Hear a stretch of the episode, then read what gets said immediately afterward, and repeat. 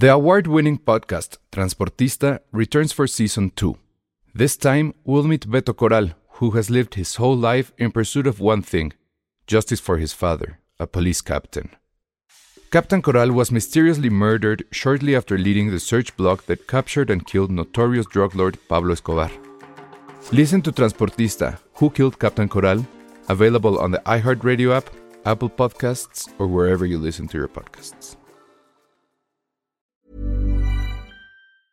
I'm Sandra, and I'm just the professional your small business was looking for. But you didn't hire me because you didn't use LinkedIn jobs. LinkedIn has professionals you can't find anywhere else, including those who aren't actively looking for a new job but might be open to the perfect role, like me.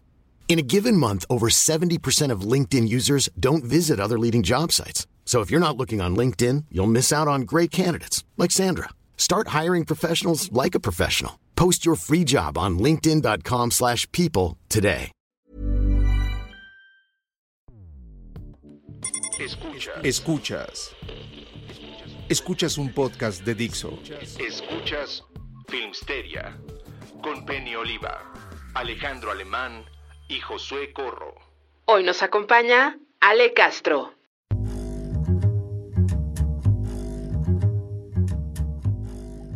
Hola a todos, bienvenidos a Filmsteria, el podcast de cine que hoy por primera vez va a ser excelente. Porque hoy contamos con un invitado más que especial, hoy domingo 19 de abril, que es el día de los Simpsons. Invitamos a una persona que nos acompañó durante 15 años de nuestras vidas, que se convirtió en muchos de nosotros en nuestra voz favorita, en nuestro personaje favorito, en alguien que probablemente lo hayamos citado más de una vez en nuestra vida, y hablo de don Gabriel Chávez una institución en el doblaje mexicano y que justamente por ser de Los Simpsons eh, probablemente muchos lo conozcamos porque fue la voz, bueno más es la voz del señor Burns. Muchas gracias don Gabriel por estar aquí en Filmsteria, es todo un honor platicar con usted. Bravo. Para mí, ¡Bravo! para mí, gracias, gracias. No, la verdad a mí me da muchísimo gusto estar con ustedes. Vamos a platicar, vamos a divertirnos, ¿verdad? Aquí con todos nuestros amigos que están conectados. Es un placer, de veras, este espacio, porque así estamos en comunicación, estamos en contacto con los fans. Muy bien. Exacto, sí, ya hay muchos fans todos. aquí. No sé, Josué, si tienes tu pregunta, si quieres empezar o... Que nos cuente, eh, don Gabriel, cómo fue que, que llegó a Los Simpsons, cómo fue que, cómo, cómo se hacía en esa época para tener una gente que le dijera, ah, pues venga, hay, una, hay un casting de voz para este personaje. ¿Cómo fue todo ese proceso? Bueno, eh, el proceso en sí no fue muy largo, ¿no? Eh, cuando los Simpson llegaron a México, eh, se hizo un casting. En ese casting eh, solicitaron a los mejores actores que había en ese momento. ¿eh? Y todos extraordinarios. Eh, fuimos ocho, porque yo estuve incluido dentro de, de la terna. Fuimos ocho actores a los que nos invitaron para darle la voz a este personaje tan icónico. Cuando a mí me tocó entrar en sexto lugar, o sea, que habíamos ocho, había tres o cuatro abajo de mí, y luego yo y luego los otros los otros. El hecho es que yo estuve observando fuera de cabina lo que se hacía en el interior cuando estaba doblando. Para todos los actores era el mismo diálogo y la misma secuencia, pero Aquí hay algo muy, muy curioso. Cuando a nosotros nos toca doblar un personaje octogenario, un personaje que ya tiene una edad muy avanzada, eh, siempre por lo regular procuramos darle una voz de anciano. En el argot le llamamos una voz de caricatura, ¿no? El, tenemos el caso, por ejemplo, del abuelo Phil de Arnold. ¿verdad? ¿Se acuerdan de él? Sí, era, era de mis caricaturas favoritas. Arnold es mi nieto y yo lo quiero mucho. El abuelo, yo le doy la- al abuelo, ¿ya? la cambié un poco. Primero fue el señor Ben, luego ya llegó el abuelo. Entonces, todos, sin excepción, le ponían voz de anciano al señor Burns. Yo no sabía quién era él. Yo nada más vi un mono amarillo y dije es otro igual que todos los demás. El director me dice, caricaturízalo, ponle voz de anciano. Y yo le dije que no. Le dije, no, a mí me gustaría darle mi propia voz. Me dice, no, no, ponle voz de anciano. Le dije, no, Me dice, si no se la das, pues te quedas sin él. Pues no me importa no quedarme sin él, ¿no? Para mí era cualquier otro personaje. Y este, y me insistió, ¿no? Que le pusiera voz de anciano. Le dije, no, le dije, mira, en primer lugar no tengo la menor oportunidad de poder quedarme con el personaje, porque todos se oyen exactamente igual. Y el dueño del programa o el productor, pues no le va a quedar más que echarse un volado a ver a quién escoge, no le va a importar ni siquiera saber el nombre de la persona, del actor. Le dije, no, yo quiero ponerle mi voz. Me dice, dame una razón de peso. Le dije, bueno, quiero ser diferente. Me dice, órale, hazlo. Y precisamente por ser diferente, ¿verdad? Me quedé con él. Y es lo que yo hablo muchas veces en mis conferencias. Yo, yo, doy conferencias en todo el continente y es lo que hablo de la diferencia que puede existir. ¿verdad? ¿Cómo, ¿Cómo puedes lograr una diferencia para llegar al éxito? Pero me quedé con él, le di la voz, yo no me imaginaba el alcance que iba a tener el señor Burns. Y, pero hay que considerar una cosa, el señor Burns no era el estelar, era un personaje secundario, pero era el villano. Pero el señor Brent tenía magia. Y había que Sí. encontrar esa magia. ¿Cómo se la podías encontrar? En primera, pues tienes la capacidad de ser actor o ser actriz. Tienes el talento, tienes la experiencia. Entonces busca entonaciones, busca cómo hacer lo que superara al propio perfil del señor Burns y lo logré. Sobre todo había que buscar la magia que él tenía y esa magia me costó como tres capítulos más o menos encontrarla. Eh, La encontré y de ahí el señor Burns logró llegar a alturas tan insospechadas. Yo nunca me lo imaginé. Y esa palabra mágica, la que me abrió las puertas en todo el continente americano, ha sido simple y sencillamente excelente. Eso fue todo. Yo le empecé a enseñar a hablar español a partir del 6 de junio de 1990. ¿Cómo ven? ¿Cómo, cómo fue la cómo, cómo fue la primera vez que se dio cuenta de lo grande que, que, que estaba haciendo el señor Burns en, pues en el país y después en América Latina? ¿En qué momento Bien. dijo, ok, creo que esto sí es algo diferente? Mira, yo no sabía cuando lo empecé a grabar que el señor Burns, o sea, los Simpson, ocupaban el primer lugar en rating en Canadá y en Estados Unidos. Yo lo ignoraba. Yo nada más veía que era una serie más, pero lo bueno de esto es que eh, a mí me subyugó eh, el hecho de, de ver a un personaje tan villano a mí me fascinan los villanos, me encantan. Cuando yo hago alguna película o trabajo en televisión actuando, me encanta que me den villanos. Ahorita hay una serie en Netflix que se llama Desenfrenadas, donde estoy haciendo a un villano que poco a poco va creciendo. Esta es la primera temporada, faltan dos. Bien, el hecho es que eh, los villanos me fascinan porque son los que más se quedan grabados. Cuando yo veía al señor Burns, empecé a notar algo muy diferente de toda la enorme cantidad de personajes que, que llevaba yo en mi carrera. Y, y dije, aquí hay algo grande, hay algo enorme, y eso fue en los primeros dos o tres capítulos. Hay algo enorme aquí. ¿verdad? La voz que le está dando Humberto Vélez es para algo verdaderamente sorprendente. Octavio Rojas como Smither. Dije, no, esto es algo grande, va a ser una bomba. Entonces, entrégate más, Gabriel Chávez. Y me entregué más de lleno al señor Burns, de lleno, eh, estudiándolo, analizándolo. En cada frase que él decía, poner toda mi atención ¿verdad? Para, para darle un, un matiz diferente a cada frase. Y lo logramos. Humberto Vélez lo dice, lo dice en el escenario, mi queridísimo Humberto. Homero Simpson. Él lo ha dicho muchísimas Sí. veces.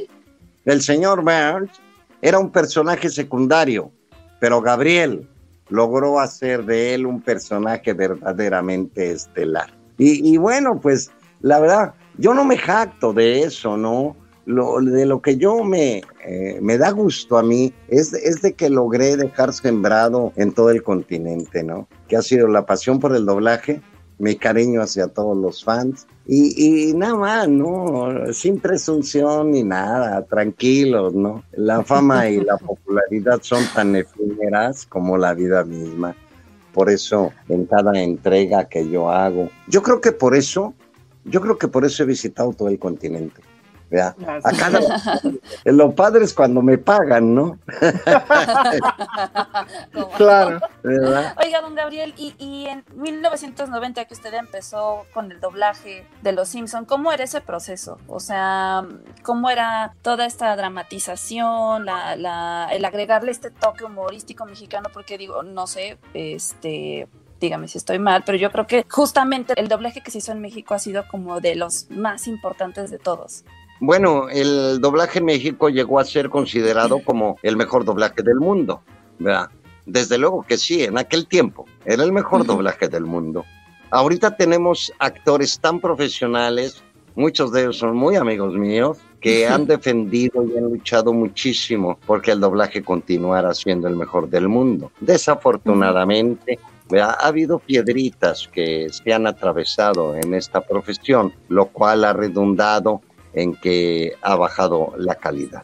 Bien, pero no de mis compañeros, los de la vieja guardia. El doblaje cuando lo hacíamos, cuando iniciamos Los Simpson, podíamos estar en el atril cinco actores, tres, cuatro. Humberto Vélez, Octavio Rojas, yo al mismo tiempo en el atril, ¿verdad? doblando y lo disfrutábamos, lo gozábamos porque nos divertíamos enormemente. O si estábamos Octavio Rojas y yo, Octavio Sesmider, y yo en el atril lo disfrutábamos, pero de veras eh, gozábamos de- doblando a los Simpson. Pero esa era la técnica que había antes, ¿no? O sea, grabábamos todos en conjunto. Y Mm. era como una radionovela que se graba en conjunto. Ahora no. Ahora no. Ahora cada quien tiene un canal cada quien graba, su participación, no hay esa conexión con el otro actor, ¿no? Es como, por ejemplo, yo grabo todo lo mío, lo termino, firmo y me voy. Y me voy yo y entra Smither y graba todos sus diálogos y luego los compaginan. Pero entonces ahí se perdió esa magia. Ahí, ahí como que se pierde porque no hay esa chispa, esa comunión de los actores juntos en el atril. Pero es la tecnología, son las técnicas y pues ni modo uno se tiene que adaptar. Yo tuve que adaptarme también a esta técnica. Una pregunta al respecto. Eh, creo que el doblaje de Los Simpson es grande justo porque ustedes se salían del guion, ¿no? El- el- la frase, por ejemplo, clásica ya de Homero de a la grande le puse cuca, que pues, evidentemente no decía eso el guion, supongo. Pero, ¿cómo sucedía eso? ¿En qué momento ustedes dijeron, saben que al diablo se va a ir así y a ver si nos regañan o cómo pasaba eso? No, no, eh, era momentáneo, era instantáneo. O sea, eh, eh, nosotros ya, ya, ya teníamos cierto peso.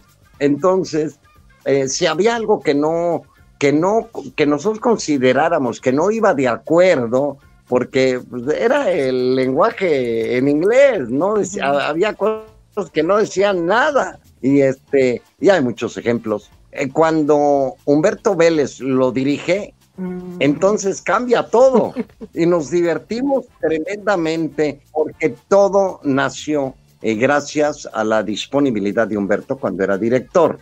Eh, voy a poner unos ejemplos. Por ejemplo, hay una escena donde Smither está bañando al señor Burns en una tina de baño y el señor Burns está jugando con un barquito. El señor Burns está tarareando algo, pero que no decía nada, no, no da a entender absolutamente nada, no causaba gracia. Entonces eh, yo le dije al director, le dije, oye, ¿puedo improvisar? Me dice, improvísale, hombre, improvísale.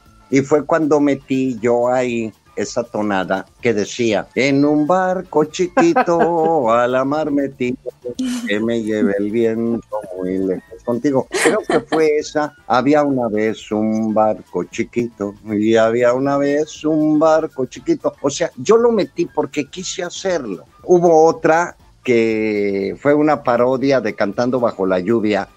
El señor Burns está con un paraguas en un poste y está lloviendo y está Mm. girando. Entonces, ahí le dije al director, oye, ¿puedo improvisar?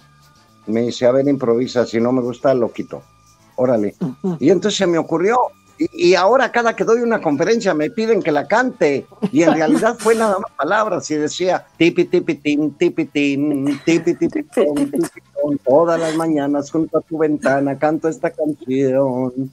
Y así, y se quedó. Entonces, ahora vamos, cuando Humberto mete la frase de me quiero volver chango, esa frase Humberto la, la reconoce de que fue cuando él estaba en la secundaria, que uno de sus maestros o algo salía mal, el maestro decía, me quiero volver chango. Y esa la metió porque es una frase, es una frase que tiene una historia. Si ahora en estas temporadas la repiten, el que la dice nunca va a saber por qué, porque fue personal de Humberto. Ahora a la grande le puse cuca y todo eso, eso es de Humberto, es su genialidad. Es la genialidad de él, de improvisar. Cuando estuvimos invitados a la isla de Puerto Rico, duramos una semana ya, la isla fue nuestra, se volcaron en atenciones hacia nosotros, fue algo increíblemente maravilloso que nunca en la vida se olvida. Eh, cuando estuvimos allá, este Humberto prometió cuando ya nos regresamos que le iba a dedicar un capítulo a este a Puerto Rico y hablar ahí en Puerto Rico de la persona que nos invitó, Héctor Marcano, el conductor de un programa muy famoso que se llama Qué suerte. entonces cuando regresamos, llega el momento en que dice Humberto, me dice, Gabriel, ya llegó el capítulo, vamos a improvisarlo, órale. No fue el guion que nos dieron, todo fue improvisado, absolutamente. Hablamos de la gastronomía de Puerto Rico, de, la bebida de Puerto Rico. hablamos de, a mí me tocó hablar de Héctor Marcano, era un hombre muy varonil, eh, que las mujeres actualmente se vuelven locas porque dicen que guapo, ¿no?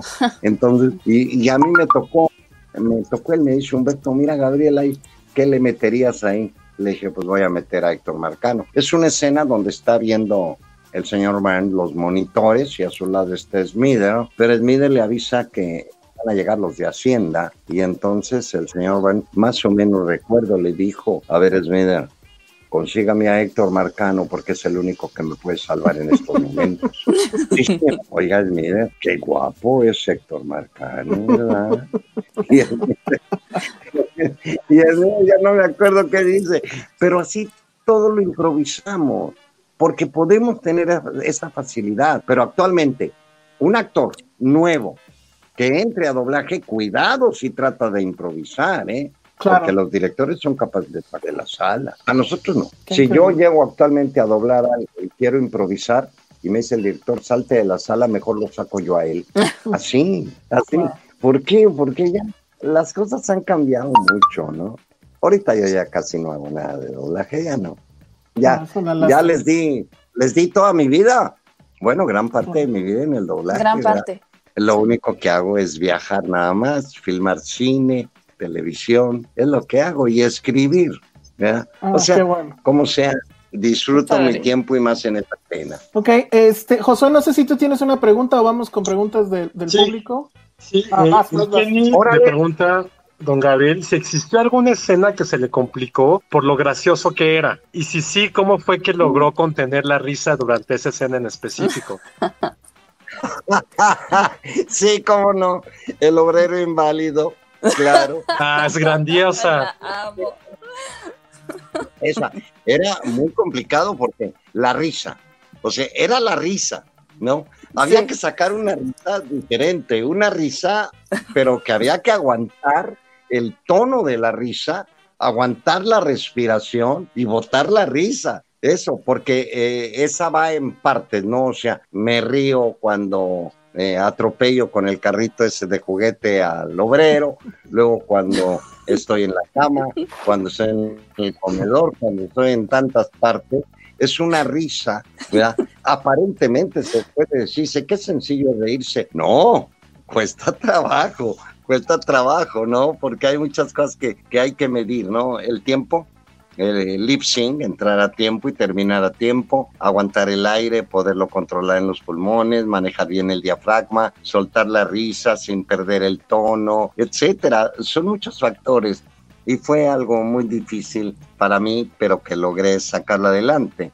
Y bueno, de tantos capítulos que hice del señor Van, creo que ha sido para mí quizá el que me costó un poquito más de trabajo. El del inválido. Por ejemplo, Jorge Flores le pregunta, Señor Gabriel, interpretando al señor Burns, ¿tiene algún episodio favorito en Los Simpsons? ¿Es ese o sería otro? Sí, no, claro, claro. No, no, yo en mis capítulos favoritos, o sea, a todos los amo por igual. Cualquier capítulo, todos los amo porque me entregué de lleno.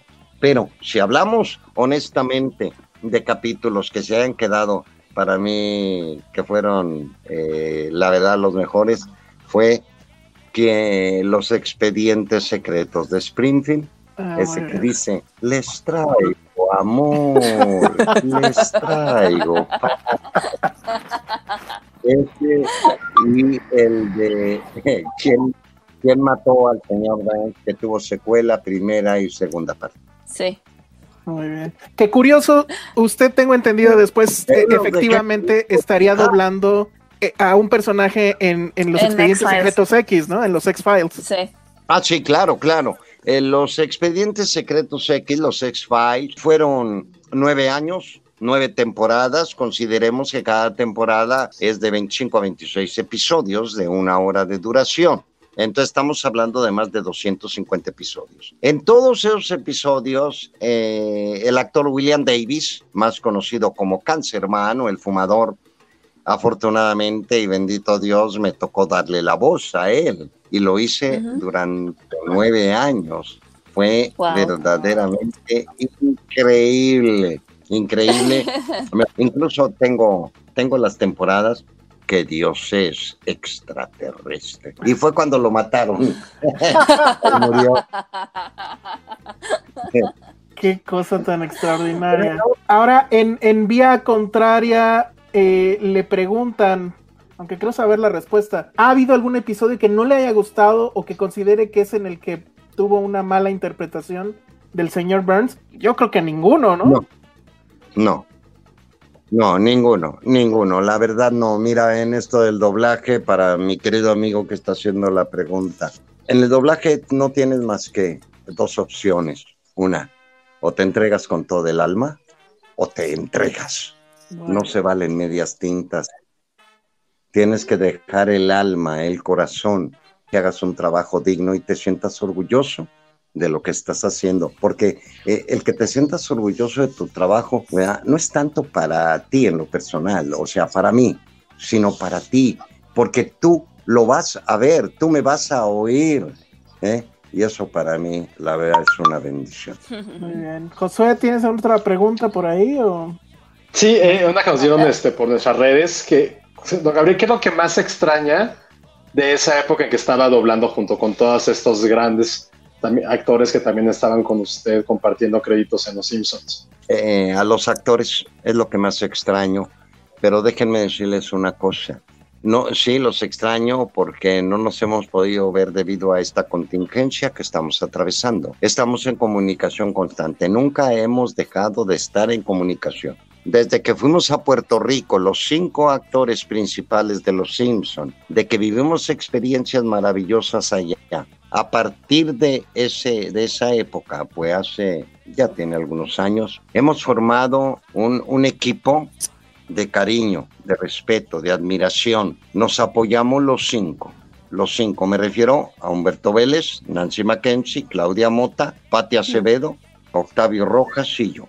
Todos eh, nos respetamos mucho, nos admiramos mucho. Ah, y ahora, tan es así, tan es así, que ahorita en este entierro que tenemos, es- estamos trabajando muy duro, Humberto, Octavio y yo, porque vamos a filmar próximamente una película para mí sería ya la número 23, una película donde vamos a actuar los tres, pero es un proyecto demasiado ambicioso. Ya íbamos a empezar, pero se vino la contingencia y se tuvo que parar todo. La película se llama Persiguiendo el Amanecer. Los tres llevamos los estelares, porque todo el peso de la película recae sobre Humberto, Octavio y yo. Y es una película que la verdad va a levantar mucho que decir, porque van a tener que llevar cajas de pañuelos desechables para secarte las lágrimas. Eh, créanlo. Y el proyecto es demasiado ambicioso. Se va a empezar a filmar posteriormente a la culminación de esta contingencia que tenemos, de esta pandemia, y la vamos a filmar en exteriores. Parece ser que uno de ellos sería Pachuca, Entonces viviríamos en Pachuca como un mes los tres y luego en el mar. Es una película de veras muy sensible, tal vez demasiado sensible. El argumento es genial y bueno, pues estamos contratados los tres para iniciar ya esta película. ¿Qué, qué sucede con esto? Que retomo, retomo a mis amigos, los vuelvo a ver y abrazar. Ah, eh, yo soy, tiene demasiados amigos. Yo, yo sé el valor de la amistad, sé conservar una amistad y sé regarla. Y tan es así que aquí en Monterrey viven conmigo, viven no conmigo, hay algún, varios kilómetros que nos separan, pero viven aquí en León, en Monterrey, que son dos amigos. Uno de ellos, que es amigo desde el kinder, desde que estábamos en el kinder. Y hemos regado esa amistad toda la vida la hemos regado, nos comunicamos constantemente. Y el otro amigo es de la secundaria, desde el primer año de secundaria hasta la fecha, y nos vemos, porque todavía el último día que nos vemos fue antes de la. Así con yo a mis amigos, porque sé el valor de mi sé regarlos, porque me da niño porque yo lo doy también. ¡Ey! No sé tengo, tengo, no, estuvo muy sentimental, nos quedamos ya sin palabras fuera. Sí, ya. qué padre. Ya queremos ver esa los, Los pañuelos desechables fueron desde ahorita, desde esta confesión. No, no hay que ver que los pañuelos desechables los sacamos ahorita con esta confesión, no con no con la película, no hay que esperarnos todavía. Aquí hay otra pregunta de Héctor Cabañas que nos dice, si no hubiera doblado al señor Burns, ¿qué otro personaje de Los Simpsons le hubiera gustado? Bueno, cuando se iniciaron Los Simpsons doblé a tres personajes, que fue al señor Burns, al capitán de barco y al armero. Esos fueron los tres, pero como el trabajo era demasiado excesivo, demasiado excesivo para mí, porque al mismo tiempo estaba yo filmando una película o estaba en televisión en aquel tiempo, cuando llegaron los Simpson, yo acababa de, salir de Televisa, y duré 10 años en Televisa, telenovelas y eso. Acababa de salir gracias a un amigo que, que trabajaba también en Televisa y se sale para pasarse a TV Azteca. Y me invitó él y su equipo, estoy hablando de Humberto Zurita y de Cristian Bach, que en paz descanse, ¿vea? a quien me llegó a querer muchísimo. Me pasé a TV Azteca y en TV Azteca, bueno, ya tengo más de 30 años trabajando para ellos, lo que la gente cuenta, lo que callamos las mujeres, etcétera, ¿no? Hay trabajo. Ahorita no, ahorita no hay nada, ahorita no tenemos nada, nada, pero nada tenemos. Lo que yo ahorita para que entre un poco eh, de efectivo son los ringtones yo grabo ringtones para todo el continente. En mis en vivo, eh, yo, yo les digo cómo hay que hacerle para que tengan un ringtone mío. Y afortunadamente, bueno, los piden, ¿no?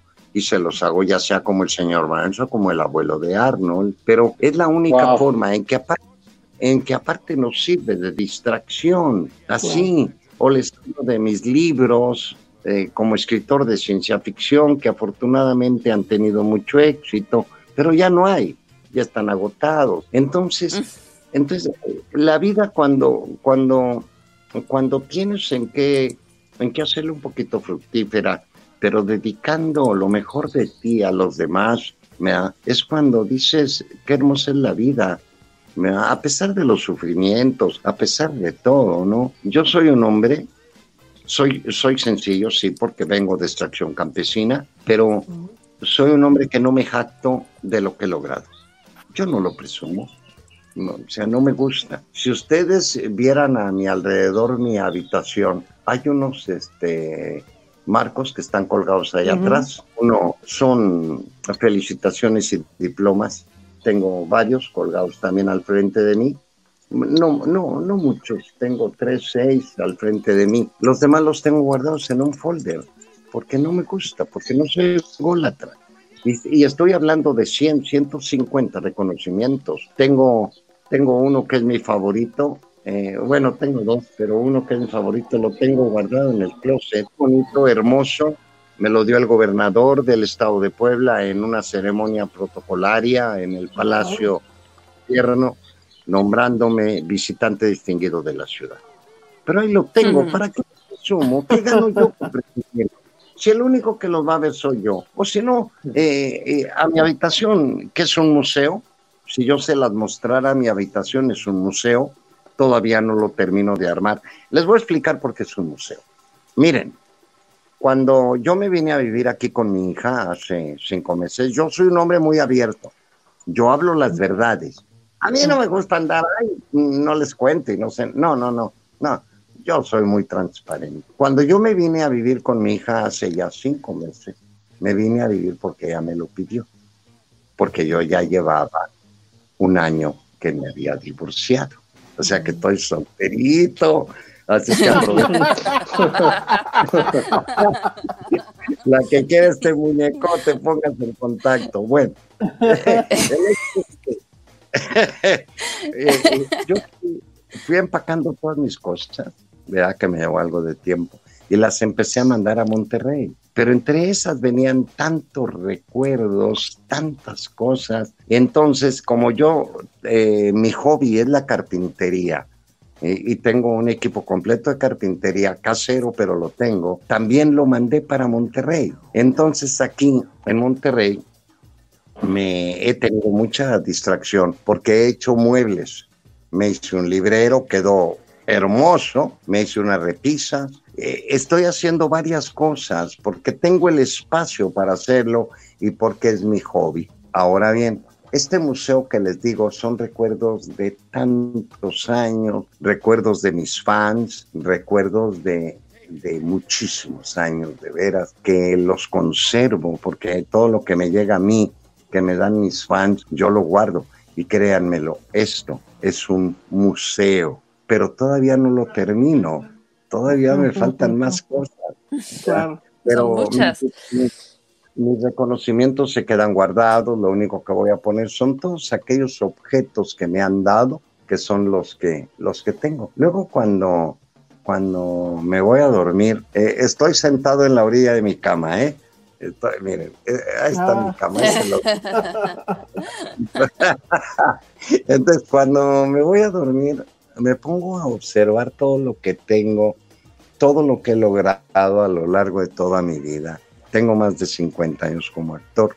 Todo lo que he logrado y me siento satisfecho de, de los logros. No todo ha sido miel sobre hojuelas, ¿no?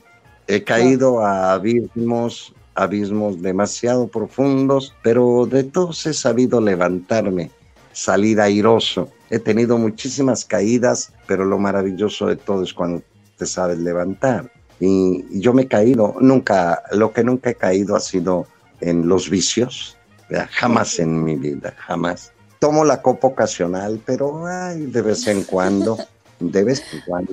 Eh, fumo, sí, poco, pero fumo. Es lo único que tengo en toda mi vida jamás, jamás he probado algo que no fuera eso. O sea, eh, me dedico yo a lo mío, a, trabajar, a, tratar, ¿cómo te puedo decir? Que dejar atrás todos los recuerdos que tanto daño me hicieron y levantarme y hacer lo mío, lo que me gusta. Yo acabo de grabar mi primer disco. ¡Órale! A ver, no sé si lo ven. Sí, ahí está. Ahí este, este es un disco de poemas. Se llama, se titula Eras tú. Eh, Gabriel Chávez, totalmente romántico. Eh, la música es en vivo de un violinista excepcional, que ahí está su foto, es mi hijo. Tengo que presumirlo, ¿no? Claro, claro. Este, y entonces hicimos el disco en un estudio de un gran amigo mío, Rubén Ramírez Cepeda, y eh, la producción fue pequeña porque los discos los hice no para venderlos, no, era para mis amigos. Hice 50, los regalé los 50 y me quedé con dos. Nada más tengo dos. Aparte de los que tienen mis hijos, que si a cada quien le di el suyo. Y tiene, incluye tres poemas míos. Ahora, lo voy a volver a sacar. Ahorita que pase la contingencia, ya platiqué con uno de mis hijos, vamos a sacar una producción de 50 y los voy a regalar a mis amigos y los voy a regalar también por las redes sociales. Y los voy a mandar a China con gastos pagados de envío, porque es un regalo, es un obsequio que quiero dar a mis fans. Entonces, Van a ser 50 que voy a regalar por medio de los en vivo, por medio del Facebook, pero eso será hasta que termine la contingencia, porque el hecho de reproducirlos es muy rápido, es muy rápido. Puede, los, los puedo reproducir en cuatro días, ese no es el problema, pero los voy a sacar, pero no son para la venta, son para obsequiarlos, para dejar un recuerdo. Oiga, una ¿Cómo? pregunta. ¿Y sus hijos eh, en la escuela presumían que su papá era el señor Burns? Aquí hay una cosa muy importante. Aquí hay una cosa muy importante. Tengo cinco hijos. Siempre hablé con ellos muy claro. Cuando ya la fama llegó a mí, yo hablé con ellos. Eh, de por sí casi no hablaban de mí. Y eh, hablé y les dije, en ningún momento voy a permitir que usen mi nombre, que presuman de mí o que usen el nombre para lograr algún objetivo. No pueden hacerlo, sean sencillos, sean humildes y generosos nada más, pero no presuman. Hablen de mí cuando la gente les pregunte quién es tu padre. Entonces tienen el permiso de hablar de mí, pero mientras tanto no. Y, así ha sido. Mis hijos nunca hablan de mí, pero de inmediato, de inmediato, eh, mis hijos luego me dicen, oye, pa, fíjate que vi a tal persona, y cuando le di mi nombre, Bruno Chávez, me dicen, oye, ¿eres algo de Gabriel Chávez? Pues sí, es mi papá, no me digas. Ahí empieza todo, ¿no? Y, y bueno, así es, pero eh, yo no me jacto de muchas cosas, de, de mis logros, no, al contrario, todos los logros prácticamente han sido para mis hijos. Así. Muy bien. Y a los fans les doy todo lo mío, nada más, ¿no? Así todo lo que puedo. He tenido la dicha, la oportunidad de viajar por todo el continente americano. He visitado casi todos los países, los sigo visitando. Y precisamente ahora se me, se me atrasó, o sea, se retrasa uno que tenía yo en el Estadio Nacional de Costa Rica. Es la cuarta vez que he ido a Costa Rica. Al Estadio Nacional he ido dos veces con un éxito tremendo a dar un show. Y, Costa Rica, amo a Costa Rica, ¿eh? Costa Rica es, es un verdadero paraíso, en la Suiza centroamericana. Amo Costa Rica, me encanta ahí. Y ahora me iba a ir por quinta vez, ahora en julio, a dar un show en el Estadio Nacional. Y resulta de, con esto de, de la, la contingencia, esto ya este, pues se atrasó se atrasó. Hace rato usted hablaba de los rington y Néstor Soriano nos pregunta, ¿puede decirnos el señor Gabriel lo que decía su buzón de voz en la contestadora cuando marcaban a su casa? Supongo que ahí hay una anécdota o no sé por qué pregunta eso Néstor Soriano. Bueno, eh, yo cambié de teléfono, eh, tengo el mismo número, pero lo cambié y no he puesto mi nuevo ringtone creo que la anterior decía, estás hablando a la planta nuclear de Springfield, deja tu mensaje y que sea excelente. Qué increíble. Qué cool. Entonces, respecto a los ringtone, ya que está interesado este amigo, te voy a decir, amigo mío, cómo funciona esto. Mira, tú agarra, entra a Facebook y vete a inbox y mándame un mensaje. En el mensaje ponme tu correo electrónico, nada más, ¿ok? Este correo electrónico yo lo voy a meter a mi computadora y lo agrego a un formato que ya tengo lleno de PayPal. ¿Ok? Es, eh, una vez ya que ingreso tu correo al formato de PayPal, de inmediato te va a llegar a ti, a tu correo. ¿Ok? Tú agarras, no tienes nada que hacer, ya está lleno totalmente, nada tienes que hacer más que irte a la columna que dice pagar. pagas, pagas eh, tu rintón y yo lo que hago es que me va a llegar un aviso de que ya lo pagaste o lo veo yo en la computadora. En ese momento de que tú ya pagaste, me vas a mandar uh, por inbox el texto que tú quieras que yo te grabe, ya sea despertador, un saludo para tu novia, que te vas a divorciar y quieres que te felicite, lo que quieras que yo diga, me lo mandas. Si algo quieres que yo agregue, me dices, adáptelo y yo te lo adapto a mi estilo, ya sea con la voz del señor Vance o el Phil. Ahora bien, cuando yo ya te lo, te lo grabo a ti O sea, cuando ya me lo enviaste tú, que ya pagaste, entonces te voy a dar mi número de celular. Nada más a aquel que pagó su ringtone. ¿Por qué el número celular? Porque lo hemos intentado mucho y mandarte el audio, la, el ringtone por correo o por inbox y eso es, es muy difícil. O sea, nos ha costado trabajo. Y la mejor forma y que te llega de alta calidad, porque yo lo grabo eh, de alta calidad, en la mejor forma es por WhatsApp.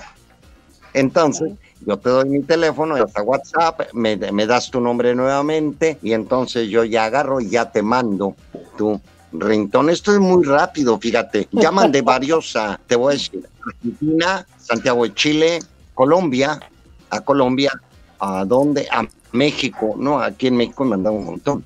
Entonces yo todo lo grabo muy rápido, rápido. Yo te lo mando en, tú pagas, yo te lo mando de inmediato. En cuanto vea que ya pagaste, lo, lo grabo. Perfecto. ¿eh? Entonces, eso es lo, lo, que, lo que yo puedo hacer, ¿verdad? Muy bien. Eh, desde luego que, bueno, a- a- ahí, ahí se los dejo de tarea, bola de bolonios. Entonces, empiecen a mandar, empiecen a mandar sus correos. Eh, ya saben, entren a Gabriel Chávez, ya me conocen, aparezco yo, eh, en mi perfil estoy eh, cargando a uno de mis nietos, o aparece el señor Van junto conmigo, digo Smither, el gay es Smither, yo no, eh, así es que... Bien. nos preguntaba algo de eso. ¿Se va a dejar usted con Smither? No, hombre, el gay es él. Muy bien. Jo- Josué, no ¿qué sé si a tienes dejar? pregunta. Bolo. Sí, hay una que está bien Mande. interesante. Hay una pregunta muy interesante. Que si tuvo la oportunidad de conocer al que le da la voz al señor Burns en Estados Unidos o algún otro actor de doblaje que interpreta al señor Burns en otras partes del mundo. Bien, bien.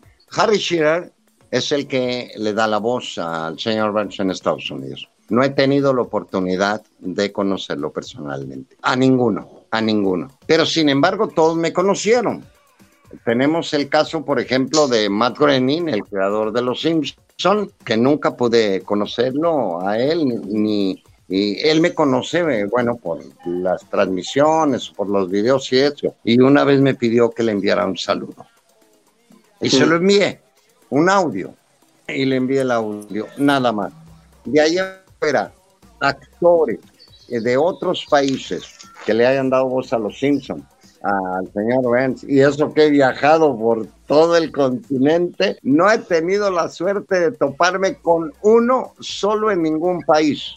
Así. Me he topado de otras series, pero ninguno de los Simpsons. Ok. Uh, Entonces, a todo dar, ¿no? A ver, aquí hay ¿Verdad? otra pregunta. Jesús Alonso Cortés Bien. Villa pregunta, ¿por qué el avión se llama La Cumbancha?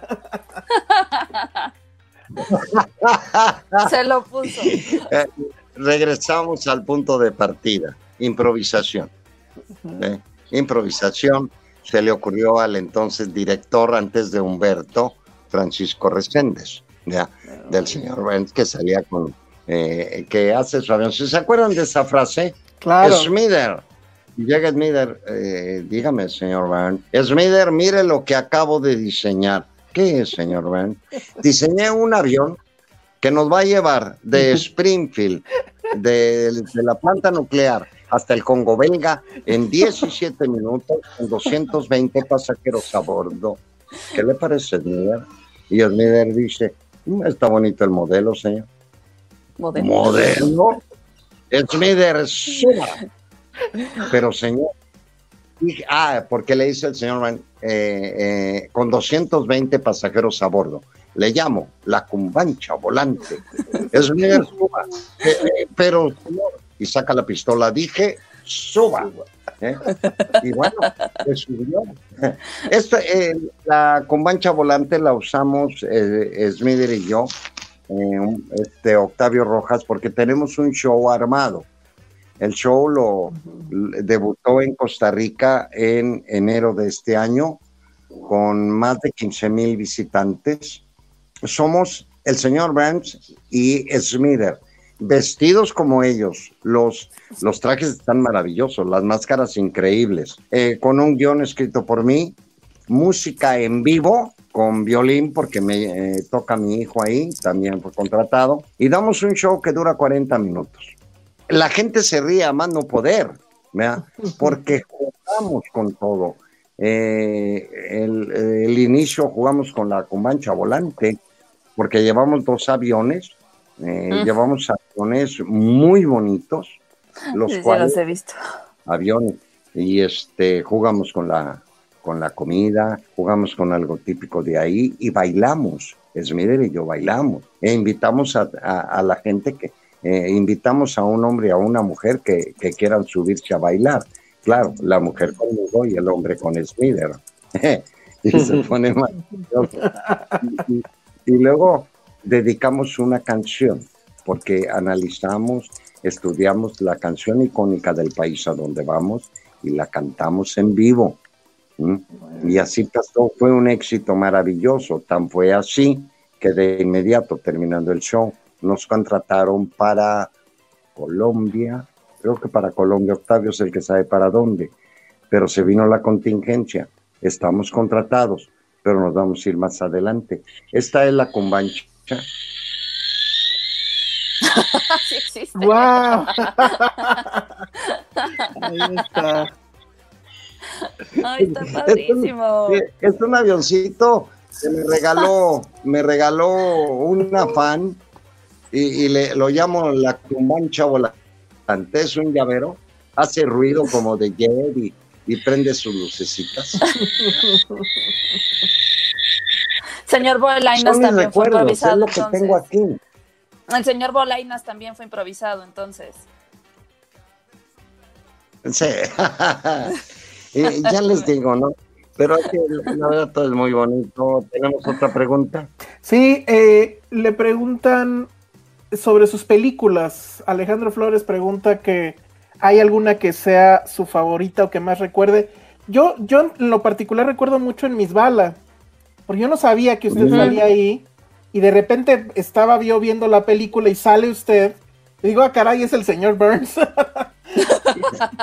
y entonces eso me sacó completamente de la película, porque si recuerdan un drama ahí terrible y de repente sale el señor Burns.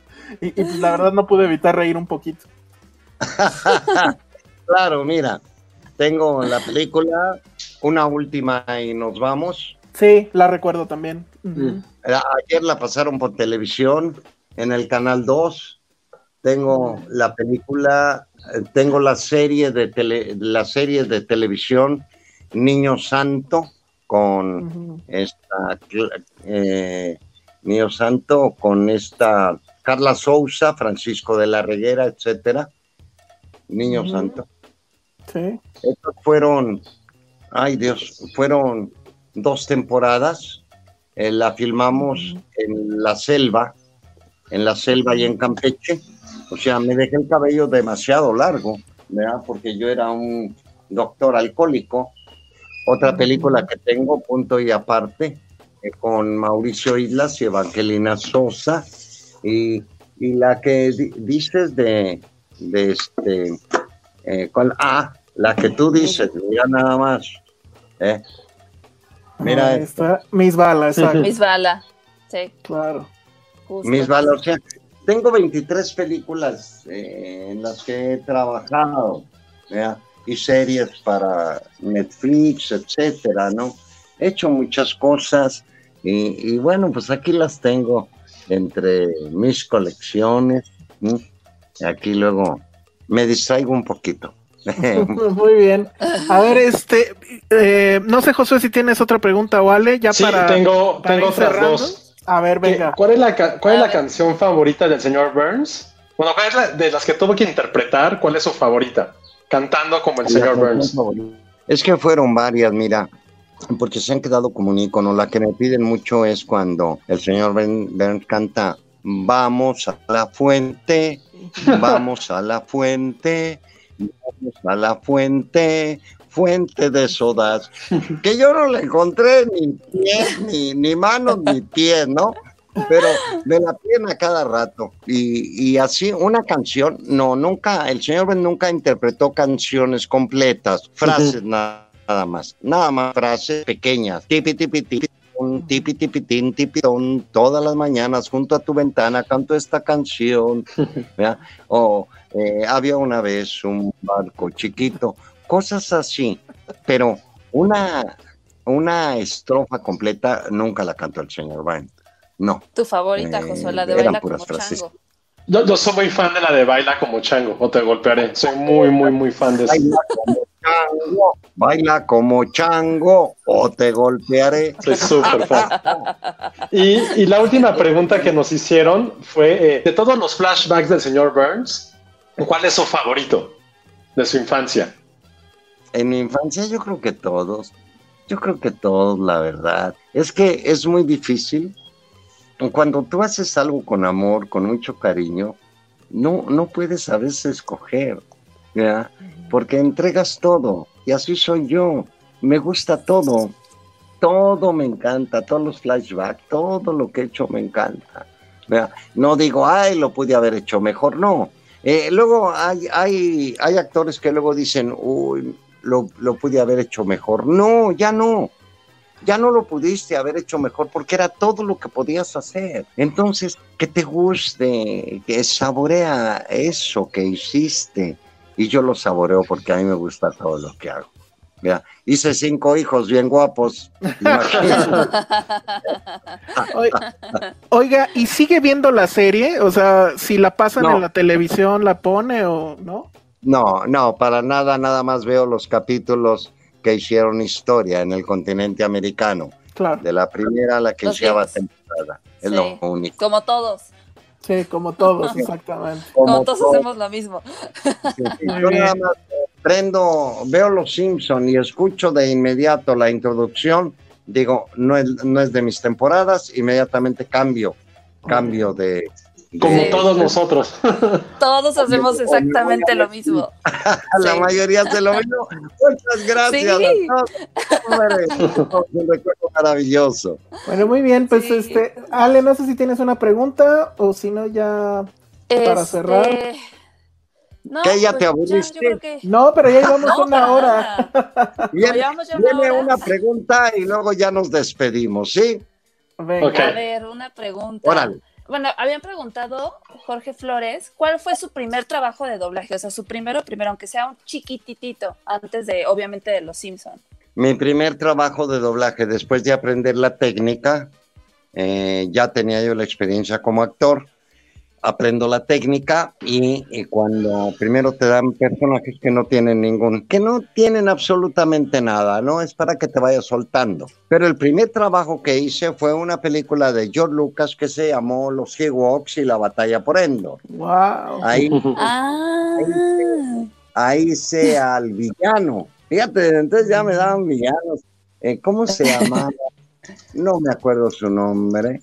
Crentor, no, no, no me acuerdo su nombre, pero hice al villano uno como un esqueleto, algo así. Pero fue los Ewoks y la batalla por Endor, ese fue mi primer trabajo ya, ya profesionalmente, ya después de dejar la técnica, o sea, ya después de aprendida, pero eso fue lo primero. Luego vinieron más, vino G.I. Joe, yo soy el original, comandante Cobra de G.I. Joe, vino, vinieron tantas cosas, vino Lassie, ¿se acuerdan de Lassie? Claro. Sí. Yo a la perrita, yo no ladré. yo le, le di la voz a otro personaje. Vino la niñera, donde soy el psicólogo de la niñera. Wow. Sí, es cierto, cierto. Yo soy muy fan de la niñera. Sí, es cierto, qué padre. Vinieron tantas cosas a lo largo de tantos años, tantos programas tan maravillosos, de veras, ¿eh? que estoy satisfecho, estoy muy contento, muy a gusto. Nosotros Qué también padre. estamos muy contentos. Este, la verdad es que, o sea, nos podemos seguir aquí, pero tampoco queremos abusar mucho de su tiempo. Si acaso yo, para finalizar, lo último que le preguntaría es, nos ha contado varias anécdotas, pero no sé si tiene una en particular que, que, que esté más en su corazón de todos esos eh, días que estuvo usted, bueno, años grabando Los Simpson. ¿Hay, hay alguna que, que sea muy especial para usted? ¿Alguna anécdota? Sí, la hay, Y son la dos. contar. ¿Nos la de puedes entre- contar? Hay muchísimas anécdotas, algunas, algunas son muy, muy hum- hu- humorísticas, la mayoría, pero hay anécdotas que se me quedan grabadas para toda la vida, anécdotas que, que te mueven, te hacen vibrar, están en, en las redes sociales, las subieron, las subieron, yo no las subí, pero las subieron, están en las redes sociales. Eh, una ocasión, hace, hace algo de tiempo, estaba yo en una convención de cómics llamada La Mole, en la Ciudad de México. Estaba yo en mi stand firmando productos de los Simpson, autografiándose a los fans. Estaban conmigo mi asistente Hugo Hernández, que ya tenía algunos años conmigo como mi asistente. Ahorita acaba de cumplir casi 15 años como mi asistente. Eh, estaban algunos de mis hijos y estaba yo firmando cuando de pronto en el otro extremo de la mesa donde yo estaba sentado llega un joven y su papá. Me imaginé que era su papá por la diferencia de edades. Eh, se ponen a un costado de la mesa y nada más se me quedaban viendo. Yo estaba firmando a los fans. Eh, pasaron como unos 10 minutos y ellos no se movían. Me empecé a poner nervioso, pensando, pensando eh, por qué estaban ahí tanto tiempo. pero lo curioso de todo era el joven, porque el joven casi no parpadeaba. Yo lo miraba me ponía nervioso porque casi no parpadeaba, pero no cerraba la boca. La tenía, tenía una mirada de sorpresa.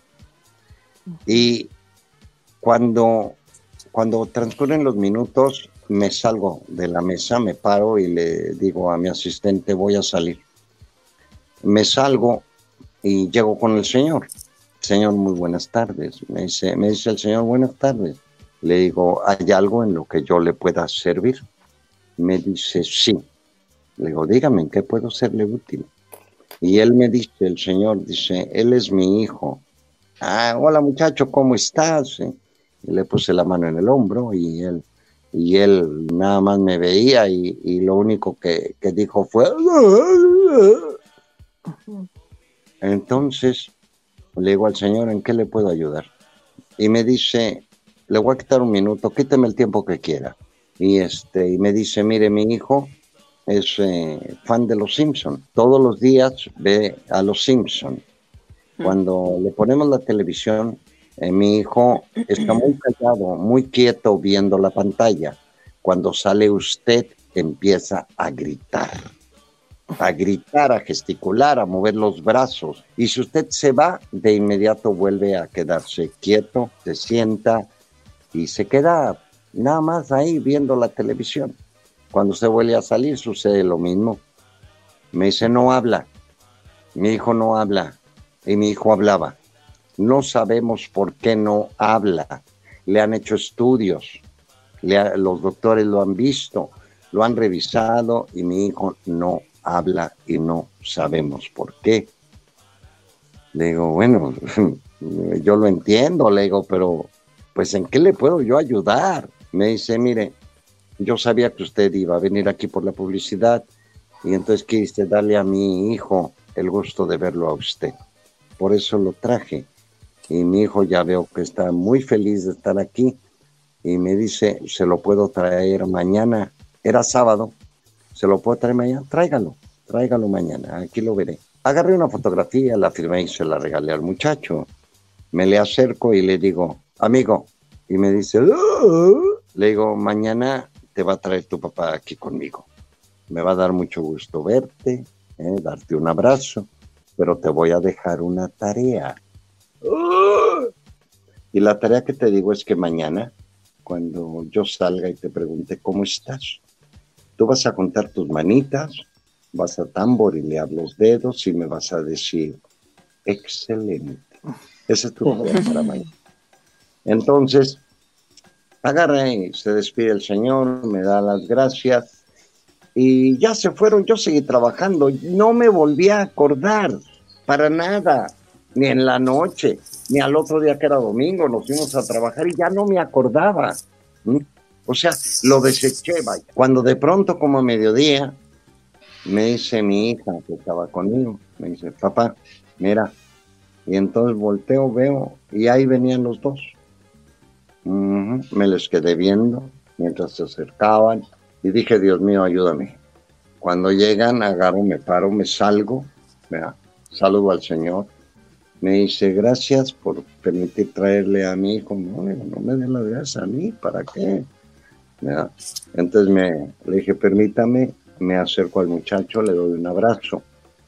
Le digo, dame un abrazo, muchacho. Le doy un abrazo y me le quedo viendo y le digo, ¿cómo estás, amigo? Y agarra, se me queda viendo, junta las manos, tamborile a los dedos y me dice, "Eh, excelente. ¡Ah, tu madre! No, la verdad sí se me salieron las lágrimas. Digo, soy hombre. Ah, qué padre. salieron y, y también a, a los que estaban ahí conmigo. Yo, yo, ¿cómo puedo decir? Eh, me, me dijeron, es que, eh, es que fue por ti, no, no, para nada. Yo les he hecho, por favor, por favor, ya olvídenlo. No me vayan a poner una aureola de santo, yo no soy ningún santo. No, tal vez fue yo únicamente un enlace para que el muchacho pudiera tener un poquito de alegría nada más. Pero yo ni curo, ni soy un santo, ni mucho menos. Por favor, ya olvídense de esto, no me lo vuelvan a estar mencionando, porque si no, no me la voy a acabar. Entonces, esa una, me acuerdo de otra, eh, lo pueden ustedes ver. eh, eh, hay un nombre, les voy a decir un nombre. Pavel Hernández. Está en. Facebook. ¿Quién es este muchacho? Eh, yo, eh, antes de, de a vivir a Monterrey, antes de mi divorcio, nunca dejé de viajar y de ir a todas las convenciones de cómics. Acumulé 350 convenciones durante toda mi vida, más de 300 conferencias. Entonces, en el Estado de México, en Tultitlán y en Cuautitlán, se hacían convenciones, dos en cada uno de esos, de esos lugares cada año, o sea, eran cuatro al año. Entonces, en una de esas, estando en Tultitlán, eh, un día trabajando yo ahí, llega un muchachito, eh, despabilado, un chavito, ¿no? Este, llega y me dice, eh, señor Chávez, me dijo Chávez, ¿puedo hablar con usted? Le digo, sí, muchacho, dime. Llevaba una cajita. Digo, sí, muchacho, dime. Señor Chávez, eh, quiero ser actor de doblaje. Yo lo vi y dije, "Pues, me llegan 100 al día y todos se y todos quieren ser actores de doblaje. Le dije, ¿tú quieres ser actor de doblaje? Me dice, sí, es mi sueño. Y yo entre mí, pero es que son los sueños de todos, están deslumbrados, esto no es fácil, es la carrera más difícil que hay. Le dije, a ver muchachito, ¿cuántos años tienes? No recuerdo si me dijo que 13 o 14, creo que eran 13. Le digo, ajá, ¿estudias? Me dice, sí, estudio la. Eh, estaba, iba a entrar a la secundaria, algo así, ¿no? O, sí, creo que iba a entrar a la secundaria. Leo, ah, le digo, ¿y a qué te dedicas? Me dice, eh, vendo chicles, vendo paletas en la calle. Dije, ándale. Pensé, me estoy topando con un muchachito de la calle. Le dije, ajá, ¿y te va bien en el negocio? Me dice, es lo que me da mi tía. El negocio no es mío, es de mi tía. Yo vendo y, y ella me da un dinerito. Y con eso ayudo a mi mamá. Ah, ¿Y tu papá? No, dice mi papá. No, dice. O sea, entendí que venía de una familia mala venida. Entonces le dije, ay muchachito, es que la carrera de doblaje no es lo que te imaginas, no te deslumbres. Le dije, para ser actor de doblaje primero tienes que estudiar actuación. Dice, pero ¿cómo estudiar actuación yo, señor? Me dice, no tengo dinero, yo vivo en la calle, pero es mi sueño. Ok, le dije, demuéstrame que es tu sueño. Me dice, ¿cómo? Métete a estudiar actuación a una casa de la cultura. Aquí en Tultitlán o en, en hay casas de la cultura, no te van a costar. métete a estudiar actuación, te van a enseñar actuación, actuación teatral. Y con eso es más que suficiente para que al paso del tiempo puedas tener conocimientos actorales y puedas entrar al doblaje. Si tú lo haces, yo te ayudaré a entrar al doblaje, a que estudies una carrera en el doblaje. Sí, señor. Bueno, ya ese día en la tarde llega y me dice, señor Chávez, ¿puedo hablar con usted? Le digo, sí, dime. Es que vino mi mamá, quiere hablar con usted, está allá afuera, pero no quiere entrar. No, había que pagar la entrada, ¿no? Ah, ok, voy. Y salgo, me dice la señora, por favor, que ayude a mi hijo. Dice, ayude a mi hijo, quiero sacarlo de esto. Digo, bueno, no es que vaya a salir esto por mí, señora. Él tiene que salir por sus propios medios. Entonces, le dije, primero, que se prepare y luego hablamos. A mí me van a ver donde quiera constantemente. No va a ser difícil localizarme. Le voy a dejar mi teléfono. Pero que estoy actuación. Que me lo demuestre y yo lo apoyo. Entonces resulta de que le doy mi teléfono, pasa, pasan los días, pasan los meses y de pronto recibo una invitación para la presentación de una pastorela en Tepozotlán, Estado de México, en la catedral. Una pastorela. La invitación me la hace Pavel Hernández. Pavel Hernández me hace la invitación porque era su primer trabajo como actor. Me dio a estudiar actuación. No pude ir por mi exceso de trabajo. Pero al mes siguiente, recuerdo muy bien, en enero nos vimos porque tuve que ir a Cuautitlán a una convención de cómics. Fue a verme, ¿verdad? Me abrazó, lo felicité, me dice, ayúdeme, apóyeme. Le dije, muchachito, me lo has demostrado, te voy a apoyar. Aguántame tantito. Agarro mi teléfono celular y hablo a la mejor escuela que desde mi punto de vista es la más experimentada, tiene casi 30 años, fue la primera escuela de doblaje en México, con grandes, grandes maestros. Yo ahí estuve una temporada dando clase, con grandes maestros, eh, dan actuación, eh, locución tanto comercial como en cabina, dicción, impostación de la voz, eh, tanto es una escuela completísima. La escuela la dirige porque es la dueña una queridísima amiga mía, Lop Santini. Me ama, me adora y yo la adoro también. No hay nada entre nosotros. Ay, la, la, Bien, el hecho es que este, hablo con ella ¿verdad? y le digo, hola mi querida Lop. Hola mi vida, ¿cómo estás? Ella es así. Digo, muy bien. Se trata de lo siguiente. Ya le platico brevemente eh, la, a la historia del chamaco, muy breve, se la hice ver le digo, es un muchachito de la calle. Me dice, eh, ¿qué quieres? Quiero apoyarlo. Me dice, Gabriel, dice, tú siempre andas apoyando a todo mundo. Le digo, sí, a ver si algún día alguien me apoya a mí, ¿no? Le dije, quiero apoyarlo. Me dice, ¿qué quieres que haga? Quiero que lo beques. ¿Lo becas? Dice, la escuela Gabriel. Me dice ella, dice, nunca se me va a olvidar. Mi escuela es tuya. Tú nada más dime qué quieres que yo haga y lo hago. Le dije, bécalo. ¿Cuánto quieres que le dé de beca? Dale el 100%, porque no tiene nada. Yo veré cómo lo apoyo a él. Dale el 100% de beca. Ok, dice, mándamelo. Ya está becado, que venga a verme. Ok. Entonces agarro, regreso con él, le digo, a ver, muchachito, anota esta información, estos datos, ponte en contacto. Ya estás becado, tienes una beca al 100%, vas a estudiar tu carrera, te vas a durar tres años estudiando tu carrera, pero vas a aprender lo que no te imaginas y quiero que te superes y que llegues a ser grande y dejes de andar vendiendo lo que estás vendiendo. Supérate. El muchacho estudió con mucho entusiasmo, recién se acaba de recibir, tendrá creo que como tres meses que terminó sus estudios, siempre está en comunicación conmigo, eh, terminó ya sus estudios, el muchacho eh, va para arriba, ha cambiado. ¿Qué, eh, y, yo, yo me pregunto, ¿qué sucede con esto? ¿Qué sucede con esta historia de este muchacho de la calle?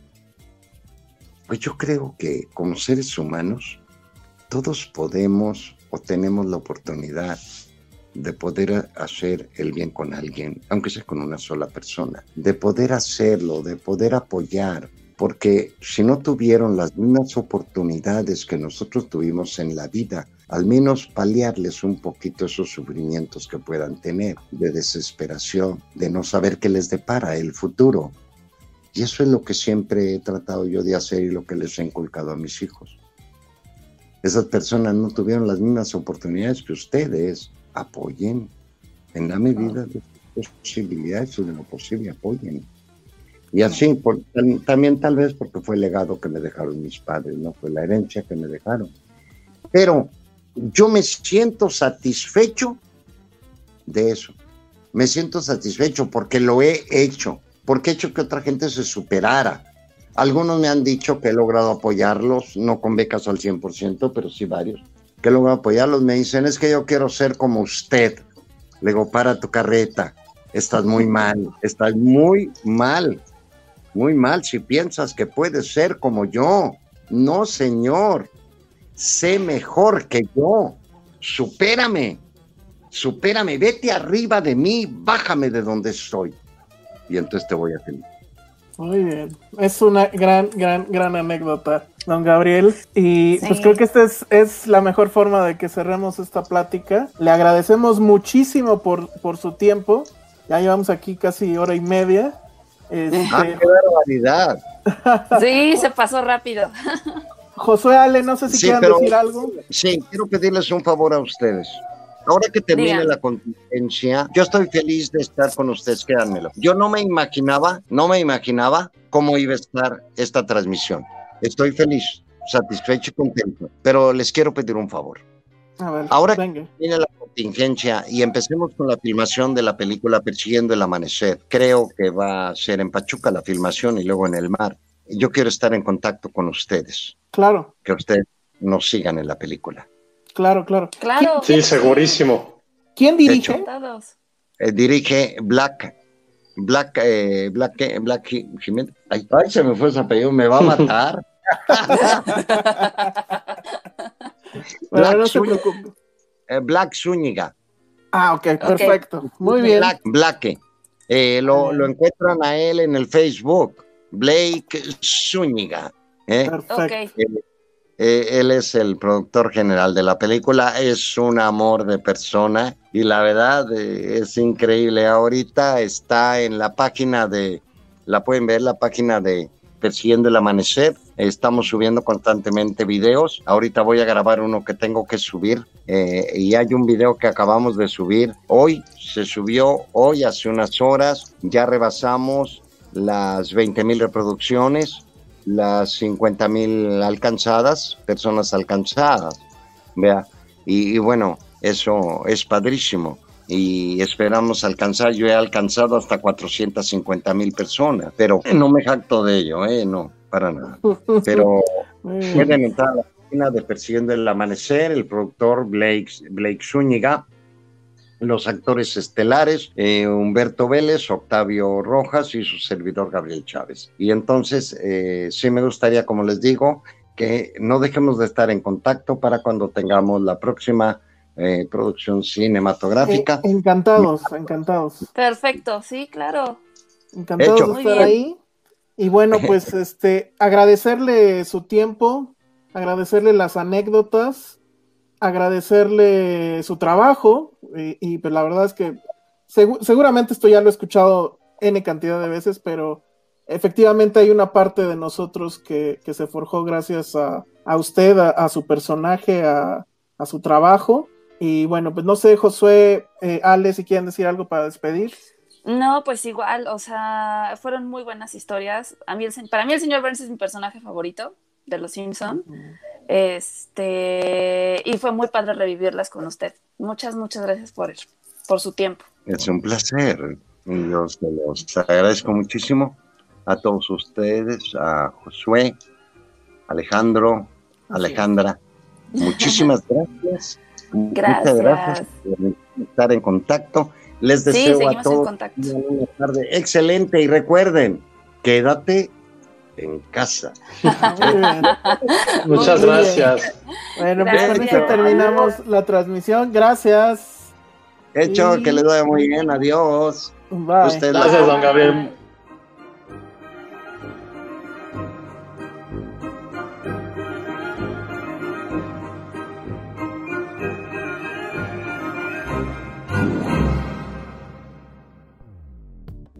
Dixo presentó Filmsteria con Penny Oliva, Alejandro Alemán y Josué Corro.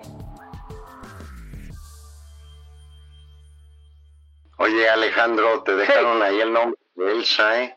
Ah, eh, lo que pasa es que mi cuenta de Twitter es arroba el salón rojo. Entonces Ah, ah, lo, lo hicieron corto y me dejaron como Elsa. Entonces pues ya se Pues, quedó sí. así. Pensé que eras travesti. no. no aún. Even when we're on a budget, we still deserve nice things. Quince is a place to scoop up stunning high-end goods for 50 to 80% less than similar brands. They have buttery soft cashmere sweaters starting at $50, luxurious Italian leather bags, and so much more. Plus, Quince only works with factories that use safe, ethical, and responsible manufacturing. Get the high-end goods you'll love without the high price tag with Quince. Go to quince.com slash style for free shipping and 365-day returns.